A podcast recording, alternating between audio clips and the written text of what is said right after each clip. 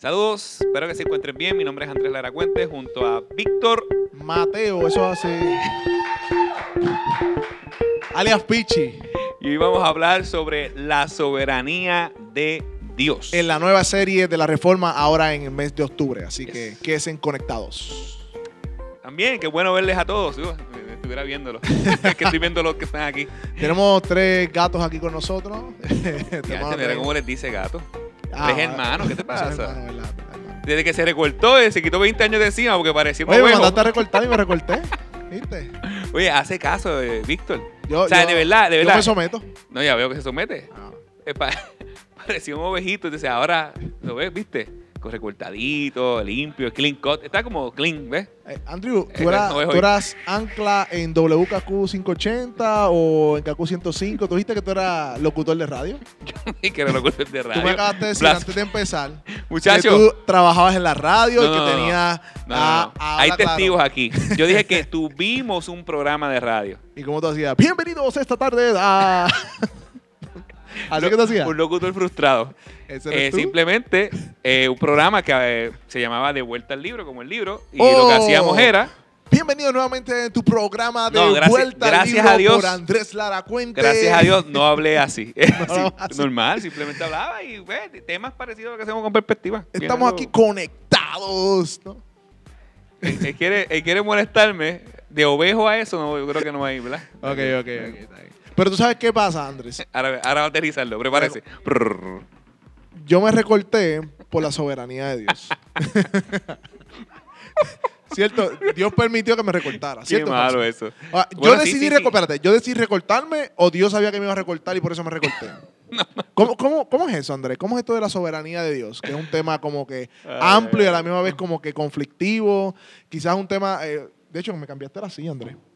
Este, me siento más bajito. Dios, en su soberanía, ah. permitió que yo te cambiara la Es silla. una excusa la soberanía de Dios para nuestro pecado. Eh, Dios controla todas las cosas, eh, incluyendo, el mal. el mal, ¿verdad? Incluyendo el mal. Eh, hay preguntas sobre la soberanía de Dios. eh, ¿Hasta qué punto Dios es soberano? ¿Hasta qué punto somos libres? Yo creo que es bueno discutir ¿Dios, esto Dios es un poco. 100% soberano o 90% soberano? Es- Esa es una buena pregunta que tenemos Dios que nos hacer. salva porque vio en un futuro que íbamos a decidir por Él y entonces Él intervino y entonces nos salva por eso. ¿O Dios nos salva desde antes de la fundación del mundo independientemente de lo que nosotros hagamos bien o mal? Y eso es lo que vamos a hablar aquí, en la Wow. perspectiva bíblica. Wow, De la soberanía de No, Dios. es un tema relevante e importante y fundamental para la fe. De hecho, eh, lo que distingue la fe ah, verdadera eh, o la fe eh, bíblica de, por ejemplo, el ateísmo Ajá. es precisamente el tema de la soberanía de Dios. Un ateo cree que todo vino del azar. Del azar, que no hay nadie que controla nada. Nada, simplemente pura casualidad. O Materialismo. sea, tienen fe en la casualidad, porque pues, para eso es lo que quiere decir básicamente un, un ateo, ah, versus un teísta que cree que un Dios soberano que controla todas las cosas hizo las cosas desde antes de la fundación del mundo para que llegaran a la existencia como hoy en día, ¿verdad? Básicamente la conocemos.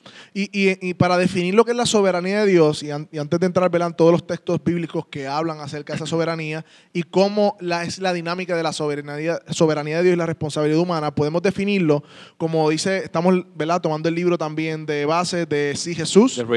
Eh, Roger Smiley, la- una introducción a la doctrina de la gracia, dice que la soberanía de Dios consiste en que toda la realidad es producto de los decretos divinos hechos antes de la creación del mundo. Esto quiere decir que Dios está en control de todo lo que pasa, sea bueno o sea malo.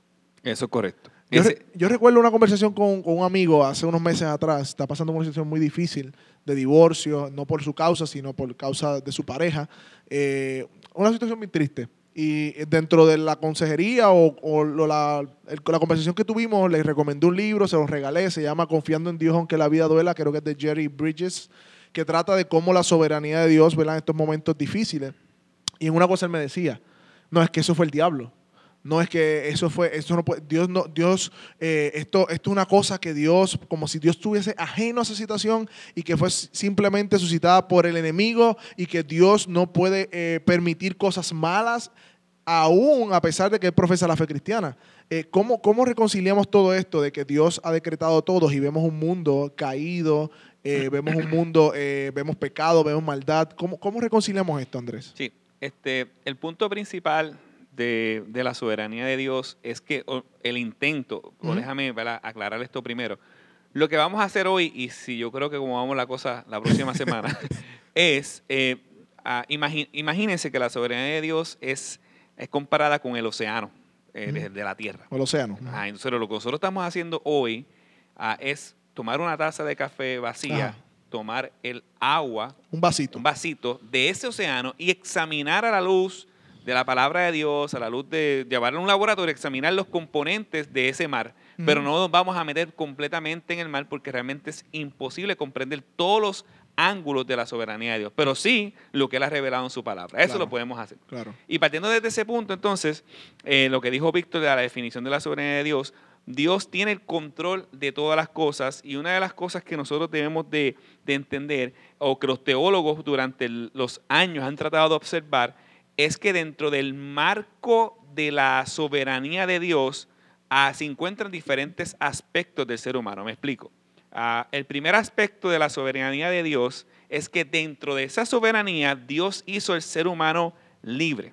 Libre en el sentido de poder tomar, eh, eh, pensar, razonar y actuar y decidir. O sea, el ser humano tiene la libertad de pensar, actuar y decidir y, y- hacer eso porque Dios en su soberanía le puso los límites. Como tú dices, como un marco. Dentro del marco de su soberanía, Dios le dio cierta capacidad al hombre para decidir y escoger. Y ahí está la capacidad del hombre de, de- de ser libre. Dentro Ahora bien, ajá. eso nos va a llevar entonces a un segundo aspecto. Eh, el hombre tiene la capacidad de ser libre, pero a causa del pecado, Ajá. ese hombre te terminó o termina inclinándose al mal. Exacto. O sea que esa libertad está condicionada por su propia naturaleza. Así que el hombre peca porque en su naturaleza eh, el hombre decide pecar. Creo que Arcis Pro lo dijo una vez. Pecamos porque somos pecadores, no es que, porque, o sea, cometemos pecados porque somos pecadores, no es que, no es que pecamos simplemente. Sí, sí. El hecho de que pecamos es porque por naturaleza somos pecadores. Exactamente. Ese- en, e- y en ese marco de la soberanía de Dios, sí estamos claros que Dios sabía que eso iba a ocurrir Ajá. desde antes de la fundación del mundo, Él es soberano, y él, pero él, no, él quiso que, se ocurriera. Y entonces ahí viene la parte de la maldad. Ajá. Entonces la pregunta es, ¿por qué si Dios es soberano, Él permite la maldad? Y eh, ahí antes de entrar a ese punto, yo creo que lo más importante es que tenemos que entender es que el carácter soberano de Dios no altera su, su, su carácter, me explico. En Ajá. la soberanía de Dios no altera su carácter. A eso Pod- voy. Podemos entrar ahí a los atributos. Muy Ah, bien. si Dios es soberano, Él es soberanamente justo y soberanamente santo. Claro. Así que todo lo que Él hace no puede ir en contra de su propia naturaleza. Si Él determina o permite que el mal ocurra, ese, ese mal que ocurre en el mundo tiene un propósito glorioso y está eh, permi- permitido dentro de los márgenes de la soberanía. Exacto. Entonces, ¿qué pasa? El que Dios permite el mal no hace a Dios malo. Exacto. Porque entonces si decimos eso, estamos diciendo que nosotros como Que seres Dios es humanos... auto de pecado y auto no de dice eso. pecado y eso no es cierto. Lo que ocurre es que cuando nosotros vamos a entender la soberanía de Dios, la entendemos con una vista corta. Como por ejemplo, si yo estoy en una carretera y yo estoy en un primer nivel de un edificio, yo voy a la carretera hasta un punto. ¿Qué sucede, ¿Qué sucede si yo me trepo al penthouse de un edificio número 80 y veo la carretera? Voy a ver la carretera completa de principio a fin. Entonces, nosotros queremos interpretar la soberanía de Dios desde un punto, de un primer piso, donde no vamos a tener, por nuestra naturaleza pecaminosa, no vamos a poder entender, y porque así Dios nos lo dispuso también, no vamos a poder entender toda la carretera que nos va a llevar Dios en su propósito soberano. A, a ver si yo puedo rumiar o, o- o- Ujú. o entrelazar lo que estás diciendo. Dios es soberano y esa es una de sus características. O sea, esa es una de, las, de sus atributos que lo describen. Que. Dios es soberano, que quiere decir que gobierna sobre todo, que controla todo y nada está fuera de su alcance. Correcto. O sea, si, creo que fue Arcis Sproul también que dijo que si Dios no controla un átomo, entonces no es Dios. Correcto. Todo está... eh, Si no, eh, así pro- eh, tiene ese ejemplo. Él dice que si tú él no controla un átomo, entonces nosotros dependeríamos eh, del átomo en el sentido de que qué pasaría si ese átomo decide ir por un lado que no tiene que ir. y el Dios no puede controlarlo. Ajá, Correcto. exacto. Eso quiere decir que, esa, que ese atributo de Dios está en conjunto dentro del mismo círculo, por decirlo de, manera- de alguna manera, de los atributos de Dios, del amor, de su gracia, de su misericordia, de su justicia, de su santidad, porque esos son atributos de Dios. O sea que la soberanía de Dios no opera independientemente de sus otros atributos. Correcto. Por ende, su soberanía es santa, su soberanía es justa, su soberanía es misericordiosa, su soberanía, porque todos los atributos de Dios interactúan en su ser. Él no es un pedazo de amor, él es un pedazo de justicia, él es todo amor, todo justicia, todo santidad. Eso es bien importante. Entonces, de- partiendo desde ese punto, Ajá. ahí vamos a la parte de cómo nosotros vemos la soberanía de Dios. Ajá. Y los espejuelos de nosotros ver la soberanía de Dios no puede ser espejuelos antropocéntricos, centrados en nosotros mismos. Cuando nosotros vamos a ver la soberanía de Dios desde el plano aquí abajo en la tierra para mirar nosotros al cielo, nosotros no podemos ver la soberanía de Dios como si nosotros fuéramos el centro del universo y Dios opera porque yo existo, porque yo quiero, porque yo vivo. Sino es que Dios en su soberanía, ah, el centro de todo el entendimiento bíblico es su Hijo Jesucristo y la gloria de Dios. Va- va- Sí. Vamos a conjetar eso que estás diciendo. O sea que yo, Víctor Mateo, ni el que está escuchando allá es el centro de la historia del universo. No. La historia gira alrededor de Jesús. Yo soy solamente un extra de la película. Tú estás injertado, tú estás injertado en la película en la- de Jesús. En la película Jesús es el protagonista. Jesús es la cruz y su, y obra en la cruz es el protagonista. O sea, la, la historia de la, de la tierra no se trata de mí, ni de mis sueños, ni del otro, ni de la humanidad. Se trata de Cristo y, Y su su obra redentora en la cruz. correcto. En eso nos pone en nuestro lugar entonces. Ah, exactamente. Porque obviamente como extras de la película no somos quienes para entonces juzgar el libreto de- del autor de la película, por decirlo de una manera. ilustración. Es un- una ilustración. Ok.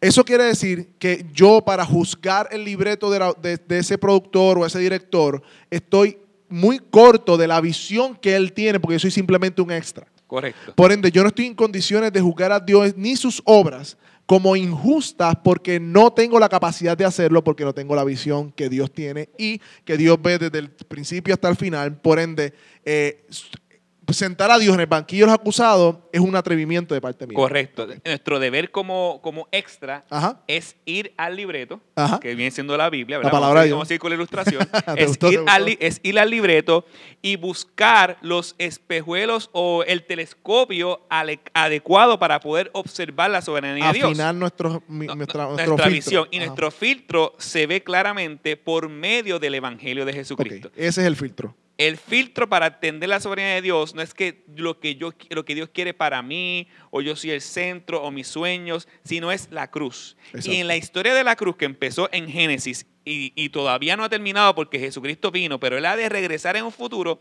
es donde injertamos el bien, el mal, los sucesos que pasan. Todo, todo lo que está ocurriendo en el mundo gira en torno a la gloria de Dios y a la redención en Cristo Jesús. Y ahí, desde esos espejuelos, es que nosotros debemos de ver y observar la soberanía de Dios. Ok, esto está ocurriendo para la gloria de Dios, esto está pasando porque tiene que apuntar a la persona de Cristo, esto que pasó en mi vida va a terminar en un gran bien para Claro. su propia gloria. Todos esos aspectos de, de- de la maldad eh, se, se ven desde, desde esos espejuelos. Y cuando nos acercamos a la palabra, desde la historia de Génesis hasta que termina la Biblia, lo que vemos es que Dios progresivamente quizás se acercaba a Abraham, se acercaba a Moisés, le revelaba parte de su plan, pero ellos no entendían ni conocían cuál era el plan completo. Ellos miraban a, a lo- a la lejanía, a la esperanza, aún los profetas no sabían el día y la hora que venía Cristo. Dios nunca reveló su- o ha revelado su plan completo porque no lo comprenderíamos primero. Y número dos, nos ha pedido entonces que confiáramos en su gracia, en su soberanía, en su misericordia para él ejecutar su plan. De hecho, la Biblia dice, porque algunos textos hay personas que dicen, no, pero ¿dónde dice que Dios es soberano en la Biblia? Bueno, el Salmo 115, 3 dice, nuestro Dios está en los cielos y él hace todo lo que le place. o todo lo que ha hecho, ha, ha- querido, ha hecho. Hay otro texto que está en Daniel 4, no sé si, si, si, si, si lo han leído alguna vez, que es el rey Nabucodonosor. ¿Cómo es? Dímelo tú. Nadu. Nabucodonosor. Nabucodonosor. ese, ese nombre, ese nombre mi- ese es el nombre de mi hijo, Nabucodonosor.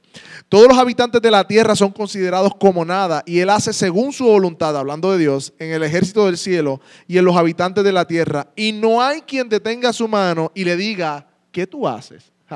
Y Pablo cuando termina de explicar lo que hizo Dios en Cristo en el Evangelio, en Romanos 11, dice, oh, gran sabiduría y el conocimiento, ¿quién entendió la mente del Señor? ¿Quién fue su consejero para que le fuese recompensado, o quién le dio primero para que él también le dé, porque de él, por él y para él son todas las cosas. O sea, el centro de la historia es Dios mismo a través del Evangelio de Jesucristo y nosotros somos, estamos injertados ahí. Eso entonces nos pone en nuestro lugar eh, para nosotros no sentar a Dios en el banquillo de los acusados. Y otro, otra, otro eh, guía, por así decirlo, es que los teólogos describen la soberanía de Dios desde dos ángulos diferentes Ajá. y que eh, esos dos ángulos diferentes operan entre sí. Por ejemplo, están los propósitos de Dios que son irresistibles e inmutables. Ajá. Ah, por ejemplo, Los decretos de Dios. Jesucristo en Génesis 3.16 dice que iba a venir el protoevangelio que aplastaría la, la cabeza de la serpiente y la serpiente le morderá el talón y eso ocurrió a través de la cruz, las profecías cumplidas en Cristo, las profecías que faltan por cumplir. Esos son propósitos inalterables. Ningún ser humano puede cambiar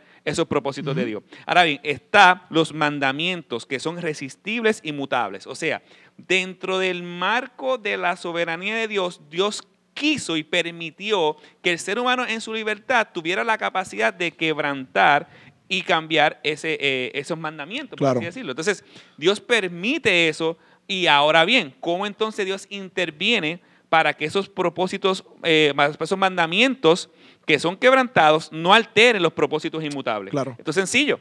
Dios, bueno, no es que sea sencillo, pero. Esto es un poquito- Dios, sí. Dios, que- eh, eh, piensen en que ah, el mal es un río Ajá. donde está dentro de nuestra naturaleza. maldad del hombre. La maldad del hombre. Ajá, un río. Entonces Dios interviene Ajá. y encausa el mal Para su gloria y para un bien. ¿Entendiste? Sí. Eso es lo que pasa con, con, Dios. No es que Dios es el río o produce el río en el hombre. No. No. El río sale del corazón del hombre. Seguro. Pero esa maldad del hombre, Dios la encausa para sus propósitos. Para su propia Eso es lo gloria. que estás diciendo. Exactamente. O sea que eh, ti- tienen que visualizarlo de esa manera cuando nosotros entendemos la soberanía de Dios con referente a la maldad, porque usted tiene que ver la soberanía de Dios como decir un pulpo con muchos tentáculos. Claro. Está la soberanía de Dios y la responsabilidad del hombre.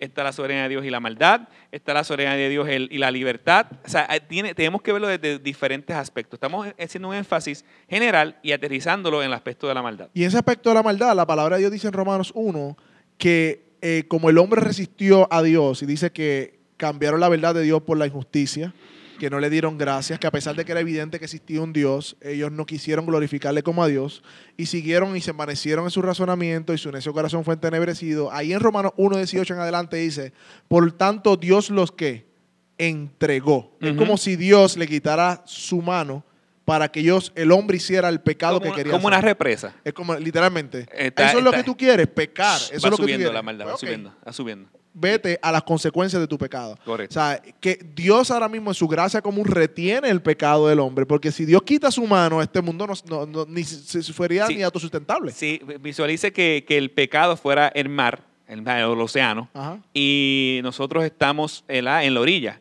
eh, o, el, o el mundo, ¿verdad? Está, está en la orilla. Si Dios quita su mano, así como las olas del mar llegan hasta un límite, si Dios quita su mano, La maldad del la, hombre. mal- eh, la maldad del hombre, así como el mar cuando entra, cuando hay una tormenta, la maldad del hombre cubre toda la tierra. Entonces Dios los entrega. Y en ese sentido, eh, entonces somos responsables de nuestra maldad, Andrés. Porque Correcto. entonces podríamos dar la sensación de que como Dios es soberano, entonces el hombre no es responsable, pero no estamos diciendo eso. Estamos diciendo que la soberanía de Dios, y quiero ir recapitulando todo esto que estamos hablando, porque sé que es un poco, por decirlo de una manera, eh, profundo o, o- o difícil de digerir. En la soberanía de Dios, Dios diseñó un marco en donde en ese marco el hombre es libre de tema no decidir. hablado, así. O un tema no hablado. Sí. Eh, de decidir eh, por sus mismas malas acciones. Pero que nunca esas malas acciones de Dios, del hombre, van a frustrar los planes de Dios. Correcto. Todo lo contrario, Dios usa esas malas acciones del hombre para cumplir los propósitos de Dios. Sí, y, y nosotros aterrizamos esto, lo que es la soberanía de Dios y la responsabilidad del hombre, como una verdad paralela. Exacto. Como si fueran, ah, tú haces un ejemplo del tren, ¿no ves? Dos, dos, dos vías. Dos vías del tren que se unen en un, en un túnel y no sabemos cómo se unen, pero se unen. y Exactamente, sale un o sea, tren al final. Y son verdades paralelas, una no quita la otra. El hombre es responsable. Pero, ¿Dónde tú ves eso? Juan. En Juan capítulo 3, los primeros 10 versículos, ahí vemos la soberanía de Dios en la salvación del hombre, pero a la misma vez vemos la responsabilidad, la responsabilidad del hombre en responder en arrepentimiento y fe a esa salvación del hombre. Entonces, vemos la, la verdad paralela en el mismo Evangelio de Juan capítulo 3, versículo 1 al 10 y 11 en adelante. Así que eso es un, ejemplo básicamente sobre ¿Y eso. por qué la, y esto es bien importante lo que vamos a hablar ahora. ¿Por qué creer en la soberanía de Dios es una base válida para la fe cristiana. Dice que primero, solo un Dios soberano puede garantizar que las promesas. Si no controla todo, no podemos confiar en Él para la salvación, porque podría existir algo que impediría salvarnos. O sea, si Dios no controla todo, nuestra salvación estuviese a la deriva y no podríamos confiar en ese Dios. Número dos, si Dios no fuera soberano, o sea, que controlaría todo, sería imposible de obtener lecciones espirituales de los eventos de nuestra vida. O sea, que lo que pasa en nuestra vida serían una cosa de suerte, sin, Casualidad. sin casualidades, sin, Sin ningún propósito. tipo de principio ni propósito. Todo lo contrario, sería imposible, dice, si, no- si Dios no fuera soberano, saber si Dios está enseñándonos algo en los eventos de la vida y los tendríamos que ver como meras casualidades. Número tres, la soberanía de Dios es la única base para darle gloria. O sea, ¿por qué darle gloria a Él o toda la gloria si Él no es autor de la obra? Porque si Dios no es soberano, Él no es autor completo de una obra, sino que la casualidad La gloria en entonces sería para otra persona. otra persona o la casualidad. Ajá. Y número cuatro, es la única base para la oración. ¿Para qué orar a un Dios que no es soberano? O sea, perderíamos nuestro tiempo en la oración estar orando a un Dios que no puede hacer lo que quiera hacer. Sí, porque no- Él es soberano, nosotros no. Exacto. Él es omnipotente, nosotros no. Él es omnisciente, nosotros no. Él es omnipresente, nosotros no. Entonces eso nos hace finitos. Correcto. Y entonces nos tenemos que acudir a un Dios infinito. O sea, que la soberanía nos motiva a orar, que, que es lo opuesto a lo que muchos piensan. Claro. Si Dios es soberano, ¿por qué orar? No, al contrario, porque es soberano debes orar. Exacto. Eh, No, no es al revés. No es como Dios es soberano, entonces no, no voy a orar porque Él hace lo que Él quiere. No. Por eso esa es nuestra motivación de orar. Ahora bien, Andrés, ¿qué tiene que ver todo esto de la soberanía de Dios con el asunto de las doctrinas de la gracia en estos últimos minutos que nos quedan? Sí, de manera breve y extremadamente panorámica, eh, cuando hablamos de la soberanía de Dios y las doctrinas de la gracia, las doctrinas de la gracia fueron las doctrinas que la reforma protestante desarrolló después que Martín Lutero clavó las 95 tesis en la capilla de Wittenberg, la catedral. Eh, este Martín Lutero era un monje agustiniano. ah, y él clava no- 95 tesis en contra de las indulgencias a que aquel tiempo era el método que utilizaba la Iglesia Católica Romana para engañar a las personas y hacerle y sacarle dinero. Eh, que no voy a entrar en detalle a eso. Cuando las doctrinas de la Reforma se fueron desarrollando, eh, que entiendo que fue la eh, sola gracia, ah, sola fe, solo Cristo, sola Dios, la gloria, ah, y me falta Sola una. escritura. Sola Escritura, que esa fue la principal, la base, eh, cuando estuvo la, Martín Lutero la dieta de Worms. De ahí, de esas doctrinas que se fueron eh, eh, desarrollando, surgen lo que son hoy en día eh, las doctrinas de la gracia. que- Referente a la eh, salvación del referente a la hombre. salvación del hombre, ¿verdad? Que, que obviamente dentro de eso, la base de estas doctrinas es la soberanía de Dios. Es la salvación. también. Y la salvación, ¿verdad? Por, por medio de la soberanía de Dios. Claro. Ah, y la doctrina de la gracia se resume de esta manera. Ah, son, son cinco, pero el autor de este libro añade dos adicionales y las quiero añadir porque me parece que es muy sabio y recopila toda la información de la reforma. Soberanía ah, absoluta divina, incapacidad total de nombre, justificación por la fe solamente, elección por gracia incondicional, sacrificio eficaz de Cristo, unidad espiritual y universal de los elegidos y seguridad de los, Los elegidos. Entonces, es, eso básicamente desarrolló, o, eh, o los reformadores desarrollaron estas doctrinas eh, que no son nuevas, sino que eran las doctrinas eh, fundamentales de una fe bíblica desde el tiempo de los apóstoles y Jesucristo. Por eso, por eso cité Juan, porque Ajá. los evangelios narran estas doctrinas, las cartas apostólicas, el libro de Hechos Esto es como narra un insumo, como un insumo. o sea, nada, entonces los teólogos, los reformadores fueron sistematizándola para que nosotros podamos visualizarla bien y, y tener una clara confesión de lo que son nuestras doctrinas. Calvino se le conocía eh, principalmente por las dos posturas más importantes que dentro de la fe, eh, la soteriología y la fe cristiana, que era la soberanía de Dios y la santidad del hombre. Muy y eso, pues, Santidad de básicamente, Dios. la santidad de, de- de Dios y también la santidad del hombre también. la- bien.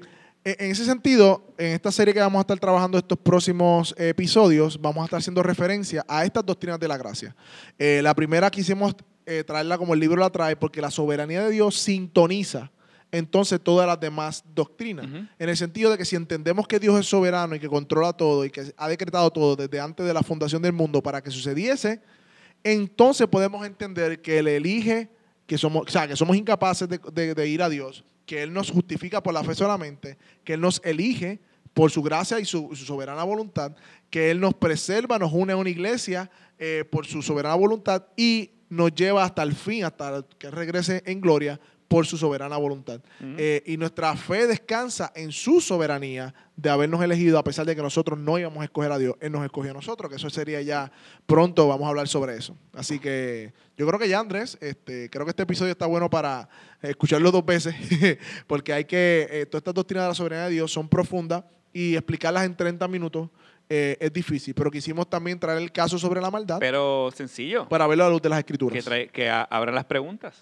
Exacto. Eh, ahí escríbenos si tiene alguna pregunta sobre el tema de la soberanía de Dios y con mucho gusto la podemos contestar a través del Facebook, pero también la podemos contestar con un segundo episodio para Claro. ampliar en algunos aspectos tal vez que no tocamos, como el libre albedrío. Ajá. Aunque eso lo vamos a tocar en la incapacidad total del hombre, pero hay algunos aspectos que no podemos tocar por falta de tiempo, pero créame que si usted desea, con mucho gusto le podemos ayudar a, a contestar algunas de esas preguntas. Y si quieres saber cómo era la vida de Andrés cuando era locutor de radio y DJ Andrew a la vez y cómo se gana la vida, también escríbalo para nosotros también decirle.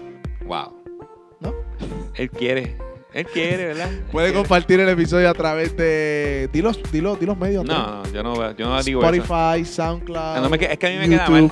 Yo digo, yo, yo, yo soy boricua, Spotify, Spotify. SoundCloud, YouTube, pero tú le dices Spotify, Spotify. ¿sabes? El locutor, el locutor lo dice de una manera diferente. Ricardo. Ricardo es el que sabe pronunciar aquí. Ah, sí, Ricardo, Ricardo. Un hermano Así de la que iglesia. pueden compartir el episodio, escriban sus preguntas, así que hasta la próxima. Este es el episodio número 13, Andrés, no lo dijimos al principio. Así que gracias por conectarse a Perspe- Perspectiva una vez más. para su, para su.